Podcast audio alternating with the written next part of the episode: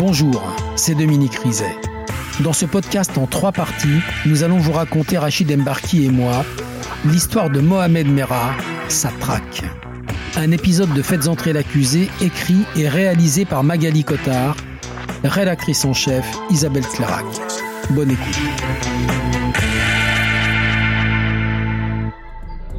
Amaury de Haute-Cloque, chef du RAID de 2007 à 2012. Mon idée, c'était de, le garder, de le garder en lien pour commencer à ce qu'une fois que les émotions soient sorties, que la revendication de ces actes soit faite, on puisse commencer à travailler une procédure de reddition. On croit qu'il va se rendre. À mesure des, des, discussions, des échanges, à plusieurs moments, il laisse entendre qu'il est d'accord pour se rendre ou qu'il veut réfléchir à la question. Le RAID accepte de lui laisser du temps. Mera s'engage à sortir au plus tard à 22h30 et engage de sa bonne foi, il révèle ses planques. À 13h, sur ses indications, une équipe ouvre ce box à l'est de Toulouse. À l'intérieur, le scooter. Les traces de peinture blanche sont encore visibles. Aucun doute, c'est le bon. Mera indique aussi l'emplacement de deux voitures remplies d'armes et de munitions. La première est garée juste devant son immeuble. Commandant Serge Martin, expert en balistique, police scientifique de Toulouse. Il avait effectivement un arsenal euh, qui permettait de pouvoir faire énormément de dégâts. Dans la Mégane va notamment être retrouvé un micro-Uzi qui a bien été l'arme utilisée sur les faits euh, à Ozaratora. Il y a également donc une Clio. Et à l'intérieur de cette Clio, là, nous trouvons un pistolet semi-automatique de marque, Colt. C'est bien l'arme qui a tiré les projectiles qui ont atteint les victimes du 11 mars, du 15 mars et du 19 mars. Ses armes, son scooter, Mera livre tout. Et en ce début d'après-midi, les policiers mettent la main sur une pièce maîtresse du dossier. C'est une femme qui l'apporte, une amie de Mera. La veille, le tueur au scooter a déposé des sacs chez elle. À l'intérieur, une caméra embarquée. Il y a tout, il y a tout dessus. Voilà, il s'est filmé, il a tout filmé. Et donc on a pu retrouver les circonstances exactes dans lesquelles M. Imad Abziaten avait été abattu. On voit un, motard qui rentre sur le parking de la, de la cité de l'ERS. Il garde la moto, et très très rapidement, il lui demande mais euh, t'es bien militaire? Et là, Imad Abziaten lui, lui, euh, lui répond euh, oui oui. Et là, il sort son arme et il lui dit ouais t'as tué mes frères, t'as tué nos frères, euh, mets-toi à genoux, mets-toi à genoux. Et là, Imad Abziaten lui dit non, moi je me mets pas à genoux. Et là, euh, sans autre sommation, il tire. Maître Samia Maktouf, avocate de la famille Ibn Ziaten. C'était très important pour la famille de comprendre comment, pour quelles raisons et dans quelles circonstances leur fils est mort. Le courage et la dignité avec laquelle il a fait face face à ce terroriste lorsqu'il lui demande de se coucher pour le tuer et qu'il lui dit je ne me coucherai pas, il est mort en héros, il est mort debout, il est mort en militaire.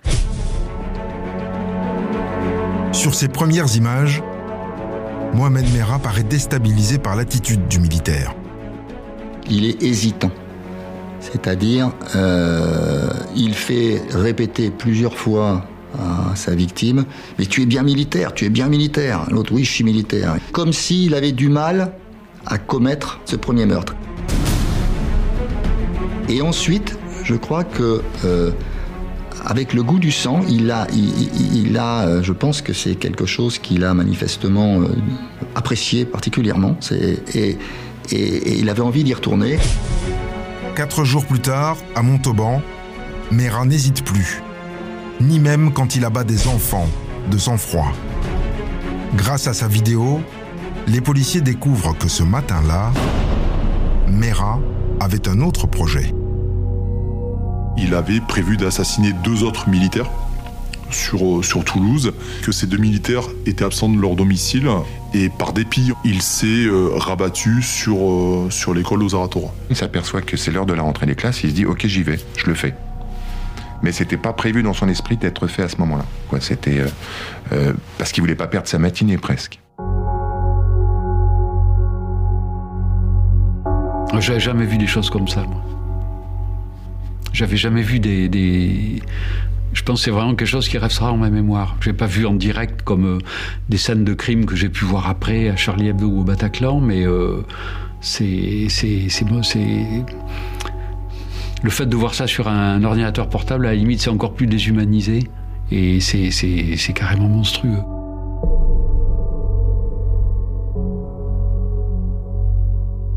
Manifestement éprouver une, une, vraie, jouissance. Il est, au stand de tir quasiment. C'est, atroce. C'est vraiment. Euh, c'est, fou de, voir comment. Et, sincèrement, je pense que, c'est, un homme qui a. Qui, s'est transformé en monstre en l'espace de huit jours. Face au raid, Mohamed Merah justifie tous ses crimes. Les militaires, il les a abattus pour venger ses frères morts en Afghanistan. Les juifs, parce qu'ils tuent des innocents en Palestine, dit-il. Il est comme tous ces individus radicalisés. Euh, persuadés euh, euh, d'être en lutte dans, une, dans une guerre sainte en réalité. Hein. Il ne s'appartient presque plus d'une certaine manière. Dans son esprit, il est déjà parti.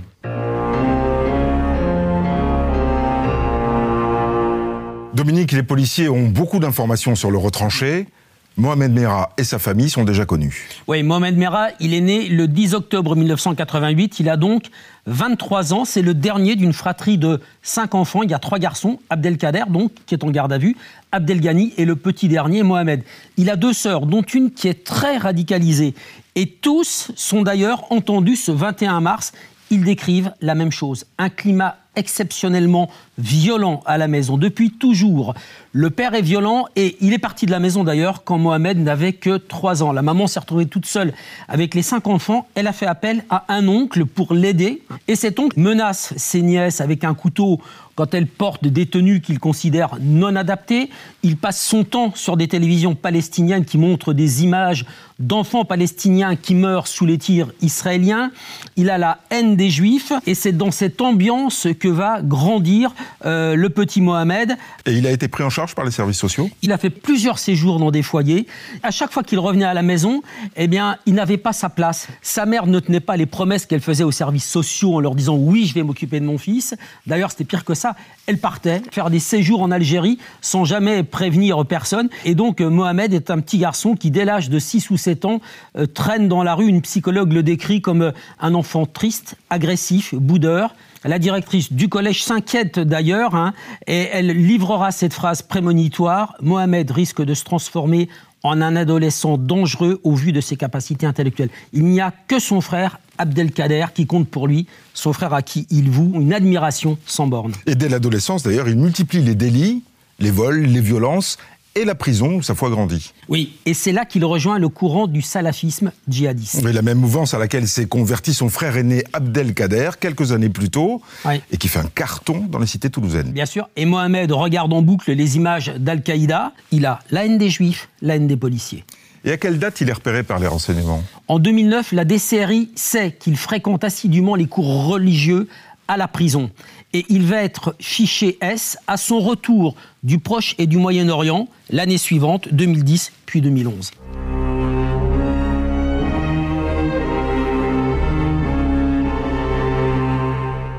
Les policiers et la presse sont suspendus à la reddition de Mera. Et pendant que les familles de Jonathan Sandler et Myriam Monsenego enterrent leurs morts en Israël, le chef de l'État se déplace à Montauban pour rendre hommage aux militaires.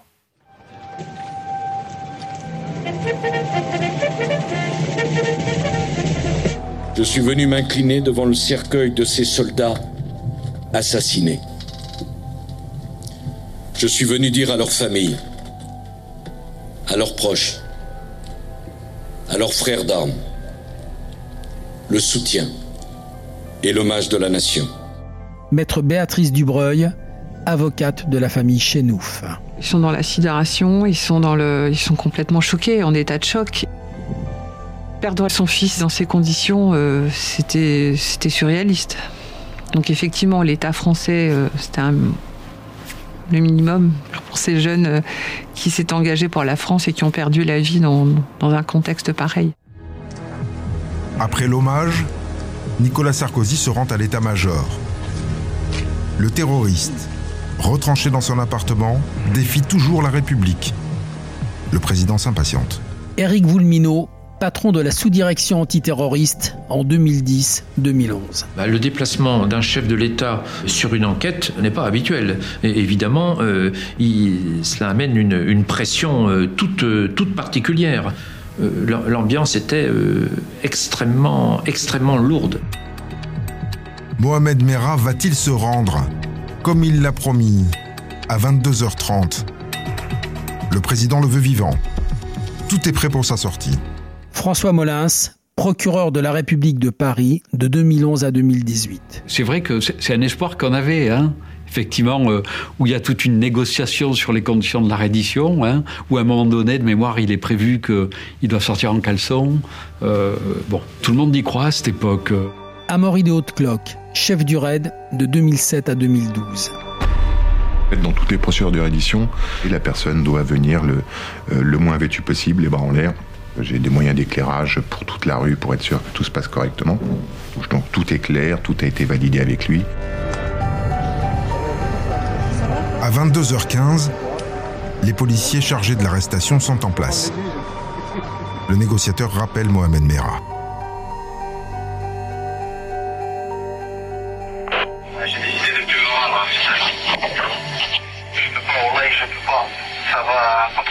Avec tout ce que je fais et je pas me livrer comme ça. Tu te dis pas, t'as un problème, t'as une contrariété, il y a quelque chose qui te dérange dans, dans tout le processus Non, non, rien me dérange, c'est que je peux pas, je peux pas me livrer comme ça, tu vois. Comme j'ai dit, j'ai pas peur de la mort, t'avais, euh, sinon j'aurais pas fait tout ça. Et là, il nous dit non, non, je sortirai pas. J'ai barricadé mon appartement, j'en ai fait une zone de guerre. Je sais et je connais vos, vos euh, méthodes d'intervention. J'irai jusqu'au bout et si c'est moi qui meurs, ben, tant mieux pour moi, j'irai au paradis. Et si c'est vous, tant pis pour vous. C'est une chose que euh, moi aussi j'en beaucoup d'entre vous. Ouais, c'est ce qu'on va voir, hein. c'est ce qu'on va voir. À 23h, le raid donne l'assaut.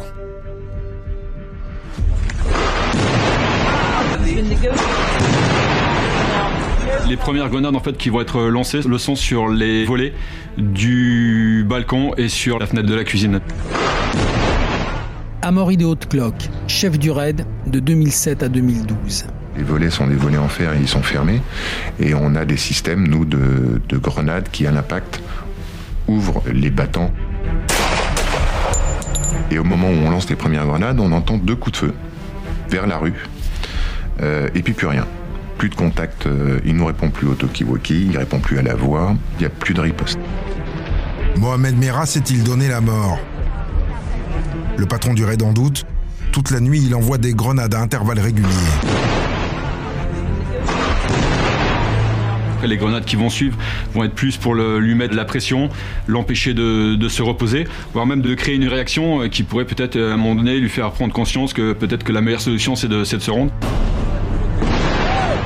Comme justement, bah, il répond pas, et eh ben on se dit de toute façon que bah, les, chances qu'il se rendent s'amenuisent, qu'il va falloir euh, rentrer dans l'appartement, qu'il va falloir l'investir. Donc on est en, tout doucement en train de préparer notre, euh, assaut. 6 heures du matin. Sans nouvelles de Mera, les hommes du raid cherchent à le localiser. Donc ce qu'il est décidé dans un premier temps, bah, c'est de faire une, phase de travail euh, technique. Donc avec euh, une partie de mes effectifs, on va euh, à l'aide de caméras voir un petit peu ce qu'il en est, de manière justement à pouvoir le localiser dans, l'appartement. Les éléments de sonar que nous avons nous indiquent qu'il y a toujours un corps dégageant de la chaleur derrière le mur de la, de la salle de bain. Mera est probablement retranché dans la salle de bain. Les hommes du raid se mettent en place une équipe à l'entrée de l'appartement, une autre sur le balcon. De l'autre côté de la rue, les snipers assurent leur sécurité. À 10h45, tout est prêt. L'assaut peut commencer.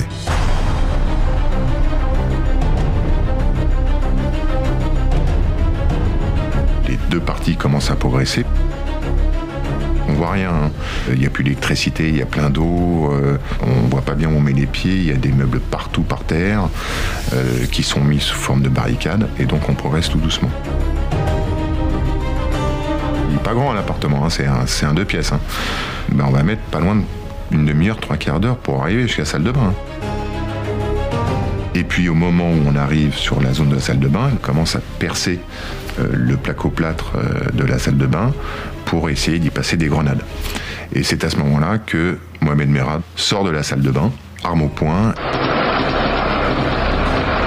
tire sur les deux axes de progression qui étaient en cours, celui qui venait de la fenêtre et du balcon et celui qui venait de la porte d'entrée de l'appartement. En réalité, c'est Mohamed Merah qui donne l'assaut aux policiers. Christian Lotion, patron de la direction centrale de la police judiciaire. J'imaginais le courage des gens du RAID qui, euh, quand euh, ils interviennent et qu'ils se font tirer dessus au 1143, eux, ils essayaient avec le taser euh, de, de le neutraliser. Le but, c'était de le prendre vivant. Un policier est touché au cou. Le patron du raid autorise ses hommes à faire feu, mais sur des zones non létales. La chose extraordinaire, c'est que ça ne, produit aucun effet sur sa personne. Et à telle enseigne qu'il commence à progresser vers, vers le balcon. Là, il y a un sniper qui le touche à la main. Mais ça ne change absolument rien. Il continue et il a réussi à passer euh, la main au-dessus du balcon et à tirer sur les opérateurs qui étaient juste en dessous.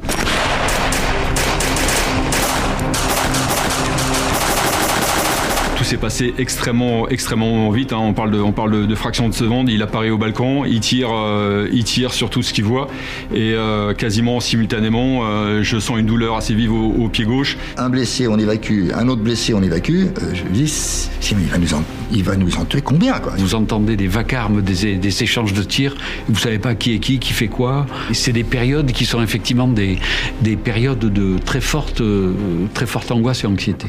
Là, je me dis, là, c'est, c'est- là, maintenant, c'est plus possible parce que là, il peut tirer dans tous les sens, y compris jusqu'au camion des pompiers qui était à 150 mètres et qui bloquait la rue.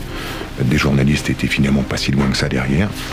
Et à ce moment-là, c'est plus possible. C'est-à-dire que vous êtes plus dans une zone confinée et la situation, si vous voulez pas qu'elle vous échappe, il n'y a plus d'autres moyens.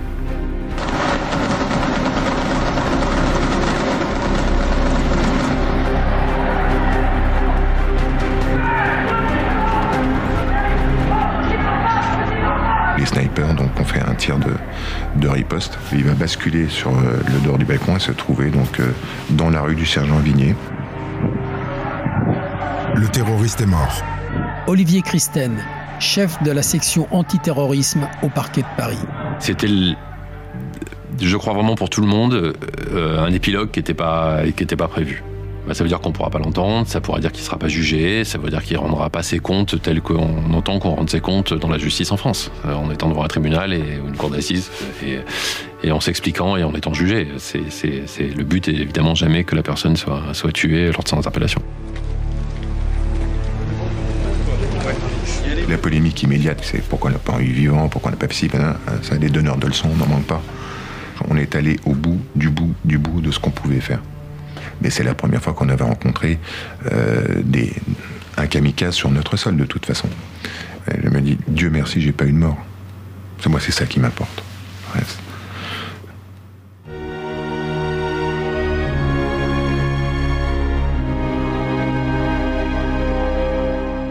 Après 10 jours de traque et 30 heures de siège, le terroriste est hors d'état de nuire. Mais sa mort ne met pas un terme à l'enquête. Les familles veulent comprendre et l'État a besoin de savoir pour lutter contre le terrorisme. L'instruction doit notamment déterminer si Mohamed Merah était un loup solitaire ou s'il avait des complices. Si Mohamed Merah a bénéficié de complicité, c'est d'abord dans son cercle le plus proche qu'il faut les chercher à commencer par son frère, que les policiers interrogent immédiatement en garde à vue. Christophe Tessier est vice-président chargé de l'instruction au tribunal judiciaire de Paris. Abdelkader Mera s'en cache pas. Il dit j'ai une pratique radicale de la religion. Il s'en cache pas, il assume, etc. Il emploie le terme d'être fier euh, de son frère. Il va être aussi découvert un, iPod euh, sur Abdelkader Mera, dans lequel il y a des passages euh, d'un émir euh, qui donne des conseils à des djihadistes en herbe pour pouvoir échapper à la police, au service enquêteur, qui semble être en adéquation avec ce qu'a fait Mohamed Mera. Dans ces fichiers, le mode d'emploi du parfait djihadiste appliqué à la lettre par Mohamed Merah. Le terroriste pourrait donc avoir été inspiré et conseillé par son frère. Mais lui a-t-il demandé une aide technique, matérielle? Les policiers n'ont rien, aucune preuve. Alors ils discutent avec Abdelkader. Des attentats, du scooter. Saviez-vous que votre frère possédait un T-Max? Et le garder à vue va leur livrer l'information qui change tout. J'étais avec lui quand il l'a volé si on arrive à déterminer qu'effectivement il a participé en connaissance de cause au vol euh, d'un scooter que va ensuite euh, utiliser Mohamed Mira pour l'ensemble des actes qu'il accomplit, ça constitue un élément matériel de la complicité. Abdelkader Mera n'est pas avare de détails. Il raconte que Mohamed a loué une Clio et le 6 mars, cinq jours avant le premier attentat, ils sont partis tous les deux en repérage. C'est Abdelkader qui conduisait. Quand Mohamed a repéré un scooter garé moteur en marche sur le parking d'un garage automobile, il a demandé à son frère de s'arrêter. Une minute plus tard, il sortait en trombe au guidon du scooter. on s'aperçoit que ce même 6 mars, juste avant le vol du scooter, Abdelkader Mera et Mohamed Mera vont ensemble dans un magasin d'accessoires moto et vont acheter un blouson le blouson que Mohamed Merah portait pendant tous ses crimes. C'est Abdelkader qui a réglé la facture. Quelques jours plus tard, toute la presse parlera d'un tueur au T-Max avec un blouson noir. Abdelkader pouvait-il l'ignorer? Maître Eli Korchia, avocat de Samuel et Myriam Sandler. Le 6 mars, soyons clairs, les deux frères ne se quittent pas ils sont en contact constant. Donc je, dirais que la journée du 6 mars, c'est un élément euh, très très très sérieux qui permet donc de retenir la complicité d'assassinat. Mohamed Merah avait-il informé son frère de ses projets d'attentat? Abdelkader jure qu'il n'en savait rien. Difficile de prouver le contraire. Mohamed Merah n'a jamais eu de téléphone portable.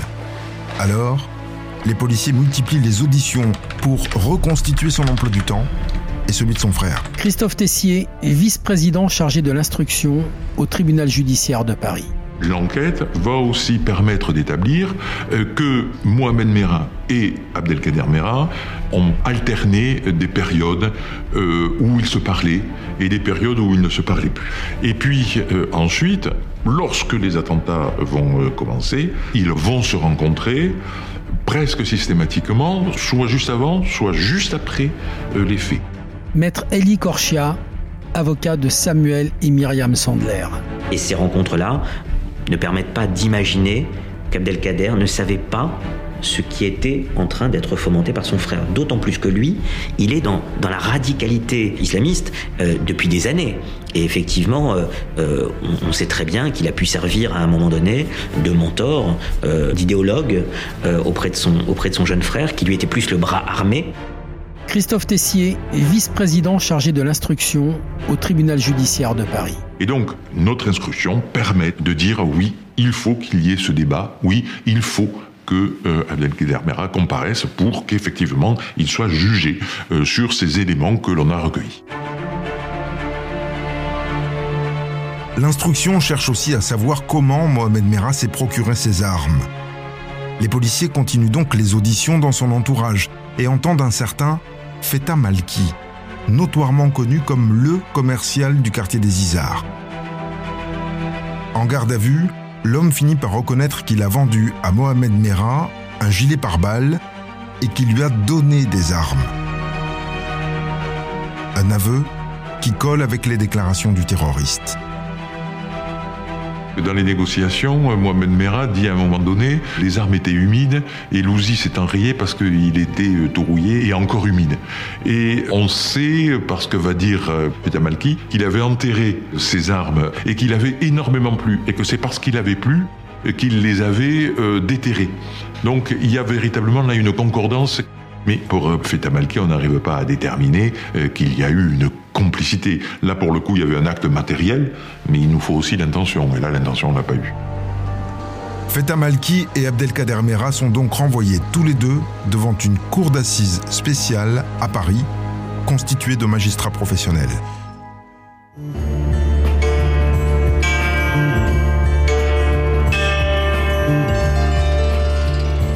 En octobre 2017, Abdelkader Mera est reconnu coupable d'association de malfaiteurs.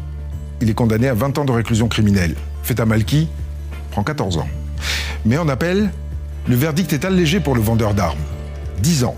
Tandis que la peine s'alourdit pour Abdelkader Mera. Cette fois, la Cour retient la complicité d'assassinat et le condamne à 30 ans de prison. Mohamed Mera, lui, a échappé à jamais à la justice des hommes.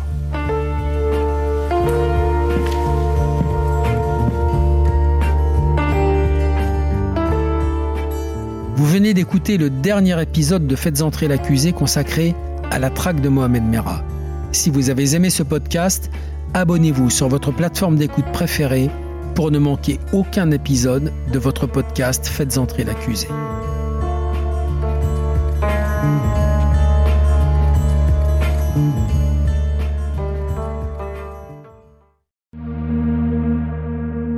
Bonjour, c'est Dominique Rizet une poignée de secondes. Voilà tout ce qu'il faut pour qu'une vie bascule. Juste une poignée de secondes.